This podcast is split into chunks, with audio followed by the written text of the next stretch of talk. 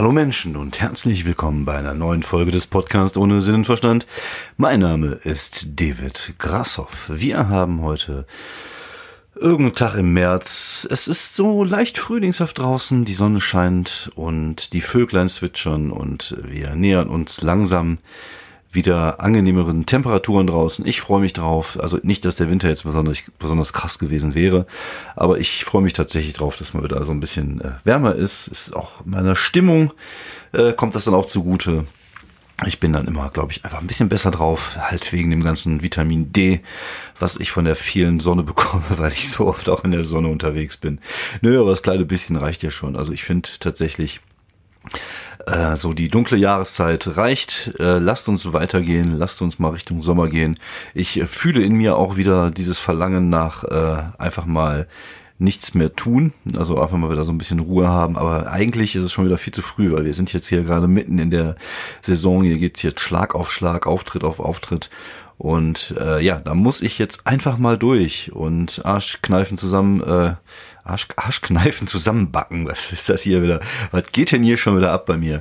Ähm, Arschbacken zusammenkneifen und durch. Ich denke mal, Ostern werde ich mal ein paar Tage äh, vielleicht mal chillen. Ich habe sogar noch äh, drei Urlaubstage, die ich nehmen muss bis Ende März. Mal gucken, vielleicht kann ich ja da mal irgendwie so ein bisschen äh, entspannen. Ja, sonst, was ist passiert? Ich war die Woche wieder unterwegs und es war auch diesmal wieder eine Woche mit Höhen und Tiefen. Äh, ich fange direkt mal mit einem Tief an, also wenn dann auch richtig.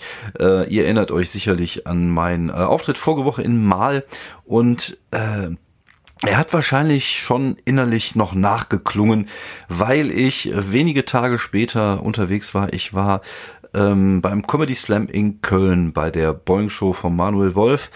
Und äh, Comedy Slam ist eigentlich ein Wettbewerb. Ich hatte den Moderator nur darum gebeten, mich direkt an die Eins zu setzen, weil ich jetzt nicht unbedingt scharf auf den Wettbewerb oder das Gewinnen war, sondern weil ich tatsächlich ein bisschen was testen wollte. Und ich habe gemerkt, wie die, die Ereignisse von Mal immer noch in mir so ein bisschen nachgeklungen haben und etwas ausgelöst haben in mir drinne. Das wird sich jetzt irgendwie ein bisschen komisch an, ich weiß. Aber ich, ich versuche das mal in, in meinen Worten zu erklären. Also der Auftritt in, äh, in, in Köln lief eher suboptimal. Also es war dann zweite Auftritt nacheinander.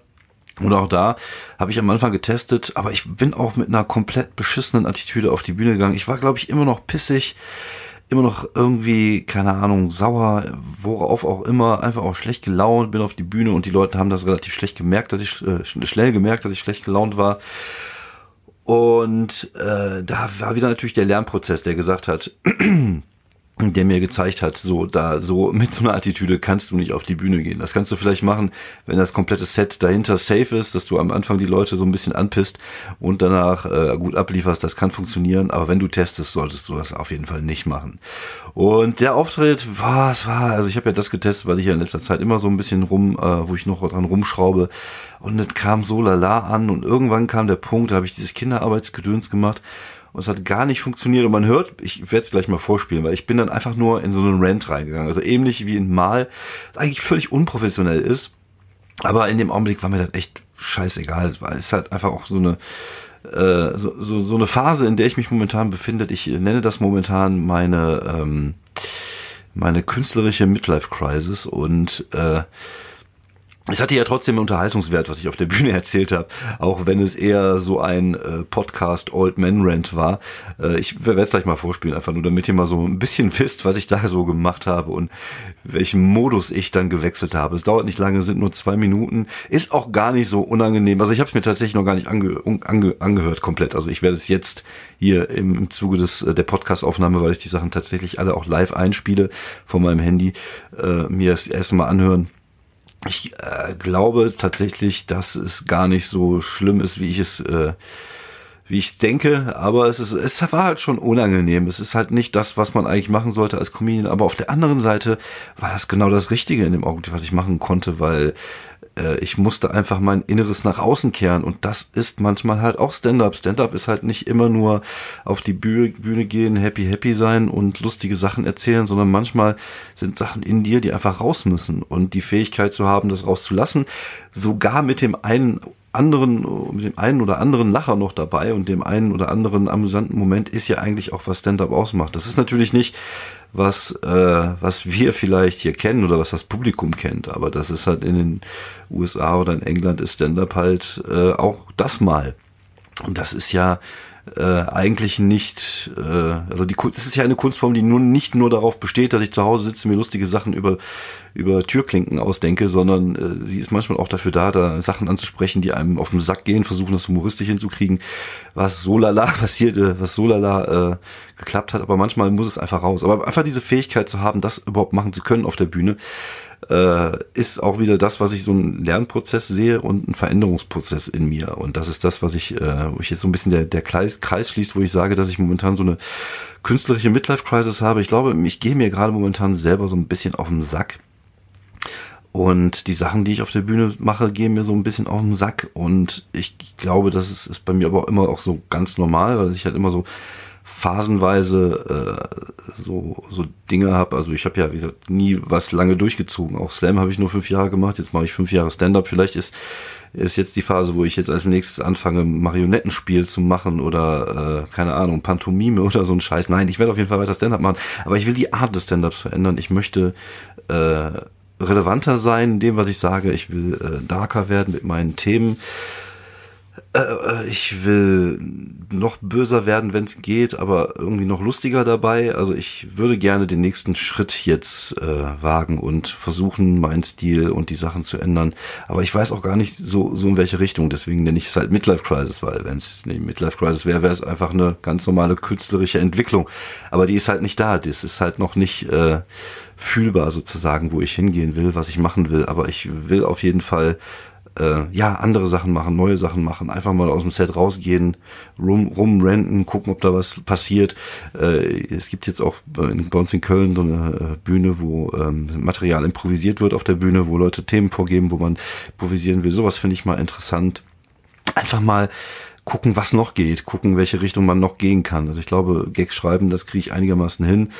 Äh, aber ich, ich glaube, da gibt's halt noch so viel, was man entdecken kann auf der Bühne und so, viel, so viele Wege, die man gehen kann ähm, und trotzdem noch Stand-up machen kann. Und das ist halt das, was mich momentan so ein bisschen äh, ja vorantreibt. Wie gesagt, ich befinde mich momentan in einer relativ äh, seltsamen Phase irgendwo zwischen äh, wohin führt der Weg, will ich Erfolg haben, will ich keinen Erfolg haben. Äh, dazu kommt jetzt auch noch was, was ich gleich noch darauf erzählen werde, was äh, worauf sich der Titel des des Podcasts auch bezieht. Aber vorher würde ich gerne einfach mal mit euch zusammen mir nochmal anhören, was ich da verbrochen habe auf der Bühne und äh, gucken wir mal. Das, das klopft hier, ich glaube Nachbarschaft wächt oder irgendwie sowas und die Waschmaschine schleudert gerade. So, äh, lasst euch nicht stören, das Klopfen kommt nicht von mir. Ich klopfe hier nicht auf Toilette rum. Und wenn, wäre das schon relativ schräg, dann wäre es auch kein Podcast mehr, sondern ein Masten, ein, egal. So, ich spiele euch das jetzt mal vor. Ich habe einen 15-jährigen Sohn und äh, der hat jetzt das erste Mal sein Praktikum gemacht. Das heißt, er ist das erste Mal ans Arbeiten gekommen. Und wenn man mal ehrlich ist, mit 15 wäre er in Bangladesch schon 10 Jahre berufstätig. Wahrscheinlich wäre er mit 15 auch CEO von so einem Sweatshop. Er ist eine 10-jährige Frau eine 5-jährige Tochter, die arbeiten geht und T-Shirts näht für Friday for Future. Uh, ich habe was Böses gegen Friday for Future gesagt. Uh, ich habe jetzt nicht gesagt, dass man Greta aufhängen soll. Uh, super. Ja, man merkt, also da bin ich reingegangen in die diese Nummer. Man merkt auch einfach an meinem Tempo, ich war einfach völlig unmotiviert. Ich habe das eher so dahergerotzt, war viel zu schnell, habe den ersten Gag verkackt und die Leute haben es gar nicht angenommen. Ähm, und da, da war der Punkt, wo mir innerlich so ein bisschen der Kragen geplatzt ist. Man, man spürt auch so, wie ich langsam pissig werde. Und dann sagt dann auch noch einer, wo ich aufhängen sage, uh, und dann geht's ab. Beste, beste Resonanz des Abends, Greta aufhängen. Uh.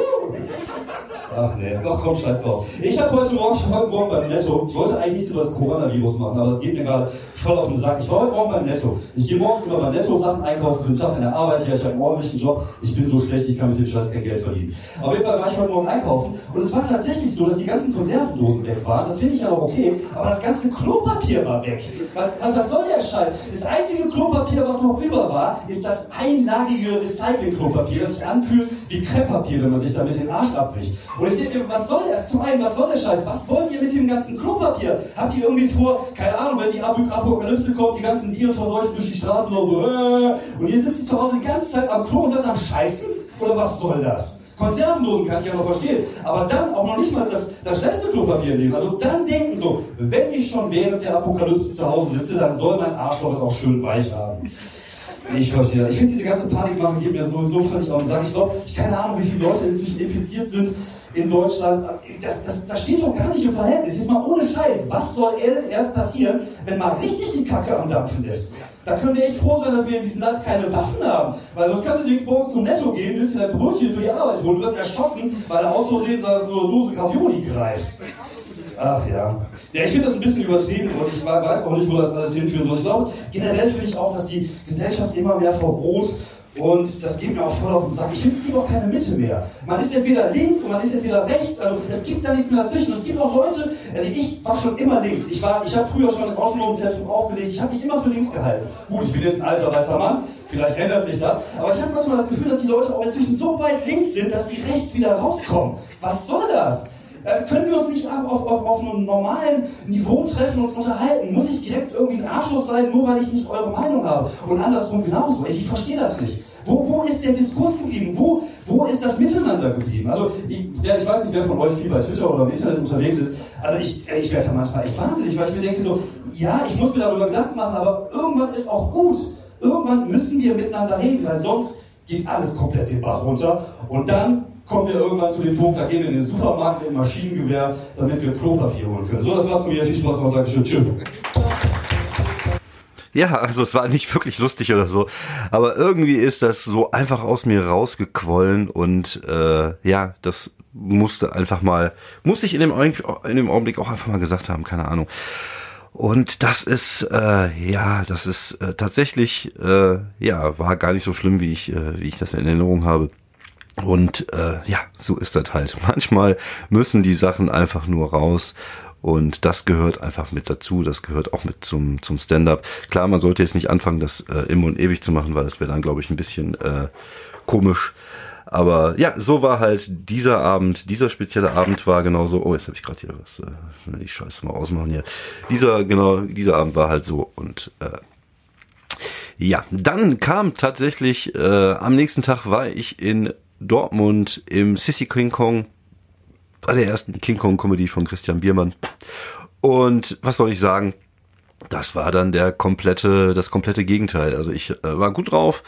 Ich hatte nach zwei Auftritten auch mal wieder das Bedürfnis, mal äh, ordentlich Gas zu geben und auch mal äh, mit einer guten Laune auf die Bühne zu gehen und ein bisschen was auch mal für mein Ego zu tun, vor allem in Anbetracht dessen, dass ich jetzt am Freitag beim Streter auftreten äh, sollte.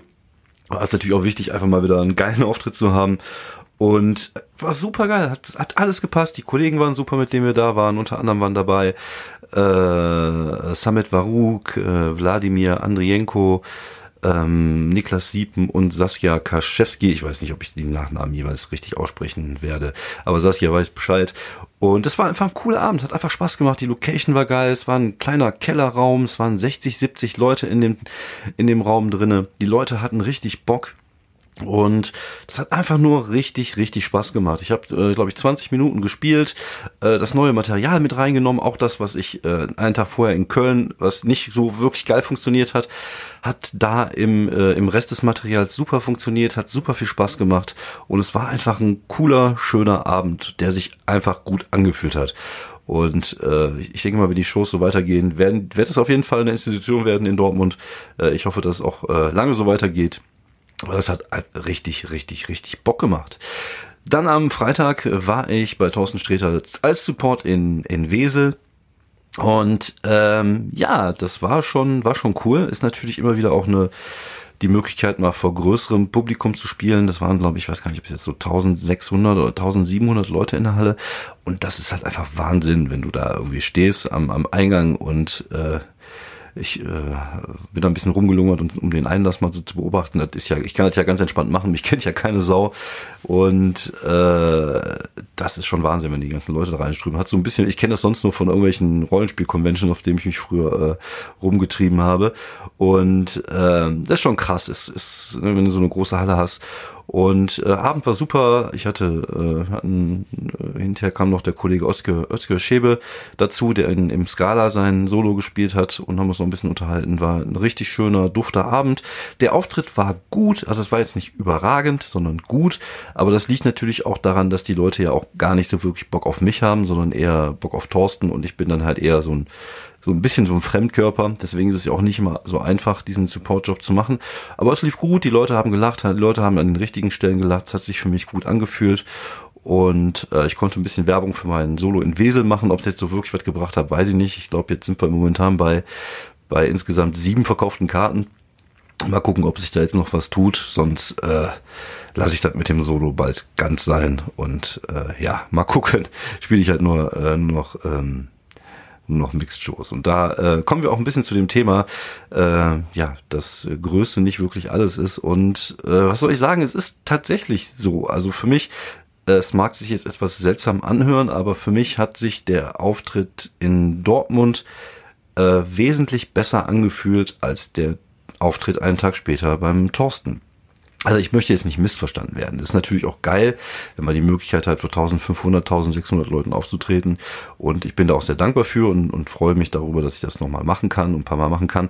Und ist natürlich schön, auf jeden Fall, und bringt einem ja auch weiter. Aber auf der anderen Seite, wenn man mal ganz ehrlich bin und wenn ich mal ganz ganz, ganz entspannt auf die Stimme in meinem Inneren höre, dann vom Gefühl her, es ist natürlich geiler, wenn du auf die Bühne gehst, 20 Minuten Zeit hast, äh, in einem schönen, engen Raum, die Leute sitzen vor dir und du kannst dich da von der von der Welle des, der Lacher, des Applauses irgendwie tragen lassen. Und es fühlt sich halt einfach wesentlich besser an als in so einer großen Halle, wo man manchmal äh, ja, man muss halt auch mal langsamer machen. Das ist jetzt auch nicht gerade meine Stärke. Ich tendiere ja dazu, sehr schnell zu werden auf der Bühne und sehr, äh, sehr energetisch zu sein, was in kleinen Räumen halt cool ist, bei großen Räumen halt schwierig ist, weil man den Leuten manchmal einfach mehr Zeit geben muss zum Lachen. Das kommt mir nicht so super entgegen. Und es fühlt sich einfach geiler an, in einem kleinen Raum abzuräumen als in einem großen. Es ist klar, du hast natürlich viel mehr Leute, aber es verliert sich auch viel mehr. Und äh, da man oft äh, nicht diese Situation hat, dass das Publikum ähm, so schräg vor einem sitzen, in, in großen Hallen, sondern gerade sitzen in großen Hallen, finde ich persönlich dieses Feedback, also das, das, was man vom Publikum wiederbekommt in dem Augenblick auf der Bühne, wesentlich intensiver und wesentlich geiler, wenn ich ähm, auf kleinen Bühnen, auf kleinen Kellerbühnen, auf kleinen äh, Locations oder in kleinen Locations spiele. Und äh, da ist mir tatsächlich auch klar geworden, nach dem Auftritt bin ich dann nach Hause gefahren äh, in Wesel, mir darüber auch noch so ein bisschen meine Gedanken gemacht, wie sich das für mich so angefühlt hat. Und eigentlich will ich das gar nicht auf diesem, auf diesen, in dieser Größenordnung haben. Also ich glaube, man muss auch ein gewisser Typ sein für diese Art von von Größe, also diese, diese Tausender, 1500er Hallen. Äh, gut, es gibt auch jetzt nicht so viele Jungs, die sich, oder so viele Jungs und Mädels, die sich auf diesem Niveau bewegen. Also äh, das ist schon was anderes. Aber ähm, ich persönlich, weiß ich nicht, also ich, ich habe echt lieber kleine enge Clubs irgendwo in einem Keller mit 100 bis 120 Leuten. Das ist echt eher so mein Ding. Ich will lieber Punkrock, ich will lieber äh, Hardcore, Heavy Metal als äh, keine Ahnung, Deutschrock oder äh, Schlager. Ich will äh, kleine, dreckige Clubs, ich will eine geile Atmosphäre, ich will auf der Bühne sagen können, was ich will ohne äh, es hinterher am nächsten Tag in der Zeitung stehen zu sehen, dass ich irgendwie Witze über Kinderarbeit gemacht habe. Oder wie beim Felix Lobrecht, der ist egal, was er sagt, am nächsten Tag steht in der Zeitung, dass der darüber Witze gemacht hat, darüber Witze gemacht hat. Äh, auch das ist auch wieder so typisch deutsch. Ähm, will ich alles gar nicht. Ich will einfach nur äh, kleine Locations und das muss halt Rock'n'Roll sein. Ich, da komme ich tatsächlich auch wieder so ein bisschen auf diese Idee zurück, die ich irgendwann mal hatte, so eine Art äh, Comedy Rock'n'Roll Show zu machen. Es gibt ja auch so ein ähnliches Konzept aus den USA. Da waren ja irgendwie äh, Oswald Patton, äh, Zach Gaffili, ja, ich, boah, ich kann den Namen auch nicht aussprechen, ist ja äh, Gaffiliniakis und äh, noch zwei andere waren mit auf Tour und die haben halt so diese kleinen Rockschuppen gespielt, so bis maximal 100, 200 Leute und ich glaube, das ist echt ein äh, so ein Ding, wo ich gerne hin möchte, wo ich drauf hinarbeiten möchte und das wäre was, was mir auf jeden Fall mehr Spaß bereiten würde, glaube ich, als diese diese großen Hallen, diese großen Location. Das ist äh, ist es halt. Auf Größe kommt es nicht an, sondern es muss schmecken, wie der Kollege äh, Sascha Tam mal gesagt hat. Und genauso ist es tatsächlich für mich so ein bisschen gefühlt in der in der Comedy. Es äh, mag natürlich sich jetzt gerade so anhören, als als würde ich äh, ja auf hohem Niveau jammern darüber, dass äh, äh, äh, dass man irgendwie keine Ahnung, dass ich ja eh nie dahin kommen werde und auf diese Größenordnung. Aber das ist ja und dass ich das von mir selber entschuldige, aber so ist es tatsächlich nicht, sondern ich äh, ich erzähle wie ich mich selber fühle auf der Bühne und ich erzähle, wie äh, ich Dinge wahrnehme und ich habe halt oft mehr Spaß bei so bei so kleinen Geschichten wo das Publikum äh, gut abgeht als auf größere Geschichten. Also wenn ich mir so ein bisschen Revue passieren lasse, so die letzten Auftritte, die richtig gut waren, die richtig Spaß gemacht haben, das waren alles so kleine Klitschen. Das war weniger äh, Nightwatch, das war weniger äh, der Support bei Thorsten. Das ist natürlich ein anderes Niveau, du bist natürlich vor größeren Leuten, das fühlt sich anders an, aber es fühlt sich halt nicht so geil an. Das ist halt irgendwie, keine Ahnung, wie äh, äh, wie ein Gangbang und das andere ist Liebe machen mit einer Person. Ich weiß nicht, keine, war kein guter Vergleich. Ich gebe zu, Gangbang ist generell kein guter, kein gutes Ding, um damit Sachen zu vergleichen, glaube ich. Aber ähm, ja, das äh, vom Gefühl her ähm, muss ich einfach sagen, ähm, finde ich so kleine Locations einfach einfach geiler und äh, freue mich darauf, dass es halt immer immer mehr diese diese Art von Bühnen auch gibt und äh, gerade auch, dass diese alternative Comedy, äh, also Kollegen, die mal nicht so das 0815 machen, auch gerne mal dahin gehen, wo es weh tut, aber auf eine gute Art und Weise, nicht einfach nur um zu provozieren, weil es ja das, was äh, man oft als Newcomer macht, dass man sagt so äh, ich muss jetzt unbedingt krass sein, damit ich die Leute provozieren kann und auffalle, sondern das tatsächlich auch auf eine gute Art und Weise, auch auf eine lustige Art und Weise äh, machen und vielleicht auch mal Sachen machen, die ein bisschen außergewöhnlich sind. Da müssen wir halt auch, äh, auch, auch hin und dafür brauchen wir halt viel mehr Bühnen. Aber das passiert ja im Moment. Wir sind ja, wir haben ja die Möglichkeit, inzwischen auch äh, paar Mal mehr zu spielen. Es gibt immer mehr kleine Bühnen, die kommen. Es gibt immer mehr Comedians, die nachkommen. Es gibt so viele, die ich noch gar nicht kenne. Von überall also momentan ist so ein bisschen der, der, der Hype, den wir in, vor zehn Jahren im, im Poetry Slam hatten, ist jetzt in der Stand-Up-Comedy. Und das ist gut, weil das tut der Szene gut. Mal frisches Blut und auch mal neue Perspektiven. Und da, äh, ja, sind wir, glaube ich, auf einem ganz guten Weg. Ja, das wollte ich heute mal ein bisschen loswerden. Es, es hört sich alles depressiver an, als es eigentlich ist. Also ich will mich da nicht beschweren. Ich freue mich drauf. Ich habe jetzt auch nächste Woche wieder äh, zwei gute Shows. Ich habe nächste Woche äh, I Love Stand-Up in Krefeld. Ähm, äh, das erste Mal wie äh, unter meiner kompletten äh, Fittiche sozusagen. Und wo bin ich noch nächste Woche? Am 13. am Freitag bin ich in Gelsenkirchen bei Lachpot um teste da so ein bisschen rum, mal gucken, ob ich vielleicht noch in der Woche noch irgendwas anderes mache abends. Nee, nee, also ob ich noch irgendeine Bühne finde. Dann bin ich der Woche danach am 18. bei Nightwash in Bielefeld, glaube ich. Da freue ich mich drauf. Da äh, moderiert das erste Mal, glaube ich, der Kollege David Kebekus. Das wird auf jeden Fall äh, lustig. Und am 19. bin ich auf der Kölner Kleinkunstbühne. Auch das kann man googeln. Sucht im Internet. Und am 24.3. Äh, nochmal der Termin meines äh, Solo-Termins in, in Wesel alte Schule und äh, ja, mal gucken, wie der Stand jetzt ist. Ich äh, freue mich drauf. Ich äh, überlege tatsächlich komplett die Dia-Nummer rauszunehmen und nur Stand-up zu machen, weil ich ja seit dem letzten Mal ja auch schon wieder äh, viel, viel Neues geschrieben habe und äh, mal gucken, ich mal schauen, ob es überhaupt stattfindet. Also ich denke mal, so 30 Leute sollten da schon sein. Äh, so unter 30 macht das nicht wirklich Sinn. Äh, aber wenn, dann äh, freue ich mich drauf. Vielleicht nehme ich auch noch irgendjemand mit als Support. Mal gucken. Äh, schauen wir mal ob ich da Bock drauf habe und ob sich das lohnt und äh, wie wir das auf die Kette bekommen. So, ja, das, das war's so, so, so comedy-mäßig ein bisschen äh, für, für diese Woche. Wie gesagt, äh, hört sich alles wahrscheinlich ein bisschen darker an, als es eigentlich ist. Ich bin gerade so ein bisschen in der, in dieser äh, Entwicklungsphase, wo ich, wo ich gerne, äh, ja, mich weiterentwickeln möchte, aber noch nicht so genau weiß, wo. Ich glaube, das ist aber auch wichtig. Ich glaube, wenn man solche Gedanken nicht hat, äh, dann entwickelt man sich auch nicht weiter. Und wenn man äh, ein paar Ideen hat, auf die man äh, Bock hat, dann muss man und, und weiß, das ist schwierig. Wie gesagt, dieses Kinderarbeit-Ding, äh, ihr habt es jetzt, glaube ich, schon 18 Mal gehört, mal in gut, mal in, in weniger gut. In, in Dortmund ist es echt tatsächlich sehr gut angekommen. Und äh, ich bin gerade dabei, mir weitergehende Gedanken zu dem Sujet zu machen und ich werde das auf jeden Fall durchziehen und mal gucken, ob ich da vier, fünf Minuten rauskriege. Mein nächster Gedanke ist dann irgendwie nach dieser Geschichte zu sagen, mit dem ähm, mit dem Status, ob es da so einen verschiedenen Status gibt, äh, dass ich dafür natürlich dafür bin, dass man Kinderarbeit in der dritten Welt einfach äh, versucht äh, wegzukriegen und das nicht mehr hat. Aber dafür äh, ich, bin ich aber auch dafür, dass man das in Deutschland wieder einführt, einfach damit die Kinder hier in Deutschland auch mal mit dem mit dem äh, lernen, was wie viel Geld wie viel Geld wert ist, dass sie zum Beispiel den ganzen Tag äh, wenn sie den ganzen Tag äh, Etiketten in Nike-T-Shirts reinnähen und am Ende drei Euro da dafür kriegen, dass sie halt wissen, wie viel drei Euro dann auch wert sind und vielleicht die Kunden dann nicht für einen PlayStation-Gutschein raushauen.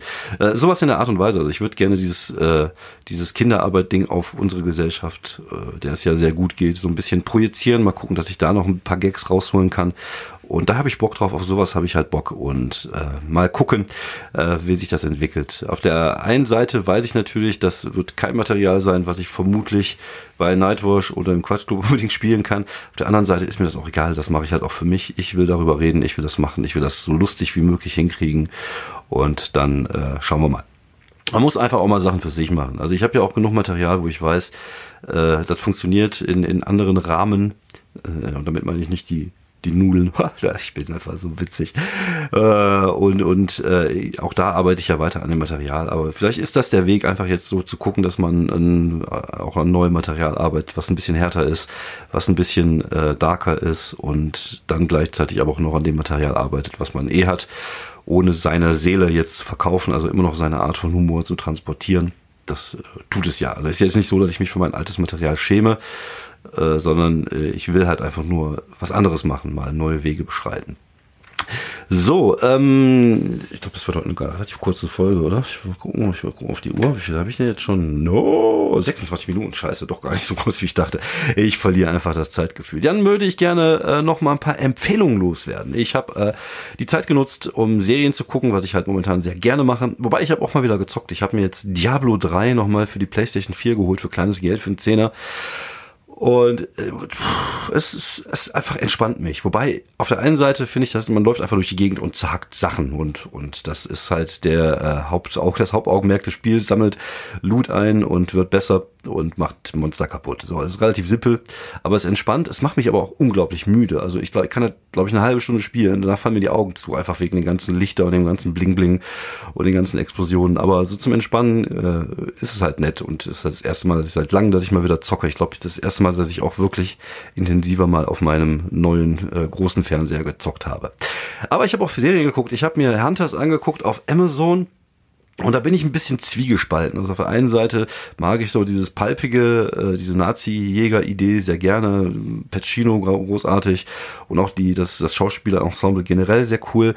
Aber dann finde ich so diese, diese Rückblenden, diese Flashbacks in das Nazi-Deutschland eher so ein bisschen unpassend. Und irgendwie man versucht so ein bisschen so diesen Drahtseilakt, den äh, den äh, Tarantino mit äh, Inglorious Bastards, mit einem Inglorious Bastards äh, hingekriegt hat, hinzukriegen, aber das war, gelingt leider nicht durchgehend, ähm, ist aber irgendwie trotzdem unterhaltsam, so dass ich es jetzt auch weiter gucken werde. Und äh, ich glaube, ich, ich habe noch irgendwie ein, zwei Folgen vor mir da bin ich aber noch so, also es ist eine Empfehlung, man sollte mal gucken, ob es seinem Geschmack entspricht. Also ist jetzt keine, äh, keine äh, eindeutige Empfehlung, sondern schaut euch an und schaut mal, ob euch das gefällt. Eine eindeutige Empfehlung habe ich tatsächlich in der Serie, die ich gestern einfach mal so weggebinged habe, nämlich äh, I'm Not Okay With This. Ähm, geht so ein bisschen in die Richtung The End of the Fucking World und äh, ist eine Liebesgeschichte, aber auch nicht. Es geht um ein junges Mädchen, das irgendwie entdeckt, dass sie äh, Kräfte besitzt und äh, es, es, äh, es hat sehr starke Anleihen an einer gewissen, an eine gewisse Geschichte von Stephen King, was lustig ist, weil die Hauptdarstellerin, glaube ich, auch, also die Hauptdarsteller, er und sie, glaube ich, beide auch in Esk mitgespielt haben. Und man spielt auch so ein bisschen äh, mit diesen, äh, mit diesen Gedanken, mit dieser Idee. Ähm, Schaut es euch erstmal an. Also ich, ich mochte es sehr. Ich finde die Schauspieler super. Ist ein, auch ein sehr gutes Ensemble. Am Ende saß ich mit offenem Mund da und dann kam der, äh, der Cliffhanger und ich dachte nur so, wow, fuck, ich will wissen, wie das weitergeht. Also das war schon ziemlich, ziemlich scheiße. Also deswegen gucke ich eigentlich Serien immer, wenn ich, wenn ich weiß, ich kann zumindest mal die ersten zwei, drei Staffeln gucken, weil das, äh, die, das äh, gar nicht so angenehm ist, wenn dir die erste Staffel gefallen hat, dass du dann einfach weiter gucken kannst. Und jetzt muss ich halt einfach warten. Aber das, ich, die fand ich tatsächlich richtig, richtig gut. Aber ich mag halt auch so dieses, dieses äh, Teenie-Ding. Ich mag ja auch Stranger Things. Es geht so ein bisschen in die Richtung und äh, mochte ich schon immer so ein bisschen Kingesk.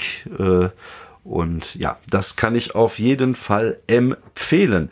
So, das war's von mir. Ich hoffe, ich habe euch mit der Folge heute nicht zu sehr runtergezogen. Wenn, dann war es tatsächlich nicht meine Absicht. Nur ich versuche so ehrlich wie möglich äh, zu erzählen und äh, versuche euch einen Einblick in das zu geben, was ich so künstlerisch auf die Kette kriege oder auch nicht. Und das ist halt einfach, ist halt einfach so. Das ist halt, Kunst ist halt auch kein Kettenkarussell. Und ich bin auch ganz froh drum, weil mir wird relativ schnell schwindelig. Aber äh, ja, so ist das manchmal. Es gibt halt Höhen und Tiefen. Und obwohl es sich manchmal anfühlt wie, wie Tiefen, sind es dann auch wiederum Höhen. Deswegen einfach mal äh, entspannen und weitermachen. Mal gucken, äh, mal gucken, was jetzt noch alles kommt und passiert. Ähm, hier nochmal die, die, die Ansage, wenn ihr Bock habt, an meinem äh, Solos, an meinen beiden Solis vorbeizukommen, also am 24.03. in in Wesel und am 1.5. in äh, Hagen und ihr habt da einfach keine Kohle für, mal eben für zwei Karten 30 Euro rauszuhauen oder so. Kann ich verstehen. Schreibt mich einfach an. Ich habe immer ein paar Gästelisteplätze über für Leute, die äh, vielleicht gerade nicht in der finanziellen Lage sind, sich mein Solo anzugucken. Frei nach dem Motto Kultur für alle, was damals der Felix Lobrecht auf die Beine gestellt hat und was ich sehr gut finde. Und was ich versuche im kleinen Rahmen auch äh, anzubieten. Also, äh, und wenn ihr Fragen habt, wenn ihr Verbesserungsvorschläge habt, wenn ihr mich weniger jammern hören wollt, aber dafür mehr renten, schreibt mir einfach und äh, ich guck mal, ob ich das einrichten lässt. Vielen, vielen Dank fürs Zuhören und äh, wir verbleiben so bis nächste Woche. Ciao, ciao. David hier für.